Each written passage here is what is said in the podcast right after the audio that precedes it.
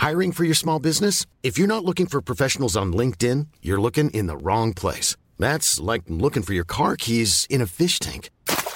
LinkedIn helps you hire professionals you can't find anywhere else, even those who aren't actively searching for a new job but might be open to the perfect role. In a given month, over 70% of LinkedIn users don't even visit other leading job sites. So start looking in the right place. With LinkedIn, you can hire professionals like a professional. Post your free job on linkedin.com slash spoken today. Heraldo Podcast, un lugar para tus oídos. Noticias del Heraldo de México.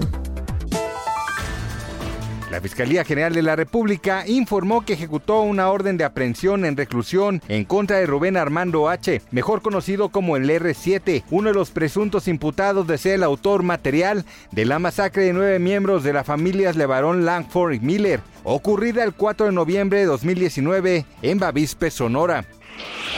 Las bajas temperaturas continuarán en la Ciudad de México y el resto del país. Sin embargo, las autoridades pronosticaron que descenderán aún más, por lo que tuvieron que activar la alerta amarilla para cinco de sus alcaldías. Álvaro Obregón, Coajimalpa, Magdalena Contreras, Milpa Alta y Tlalpan. A través de su cuenta de Twitter, la dependencia capitalina indicó que se esperan mínimas de 4 a 6 grados centígrados desde las 4 a las 8 horas por esta razón, exhortó a los ciudadanos a extremar precauciones para cuidar su salud.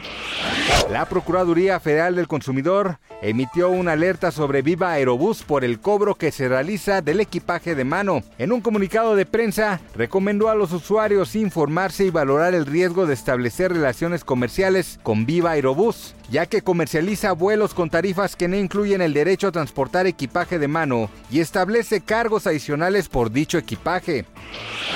Jared Polis, gobernador de Colorado, informó este jueves 2 de diciembre que se detectó un caso de COVID-19 de la variante Omicron en el estado, lo cual significa el tercer caso de dicha variante en territorio estadounidense. El Departamento de Salud Pública informó que se trata de una mujer adulta residente del condado de Arapahop, quien viajó recientemente al sur de África por motivos de turismo.